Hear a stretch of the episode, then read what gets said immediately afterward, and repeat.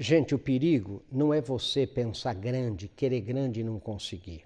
O perigo é você pensar pequeno e conseguir. Quanta gente eu conheço que pensa pequeno, faz pequeno, age pequeno e daí consegue.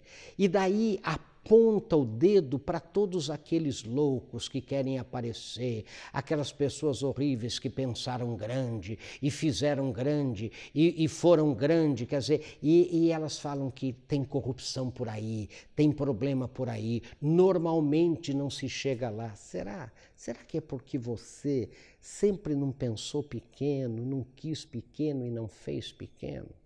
Pense grande. Sucesso. Pense nisso.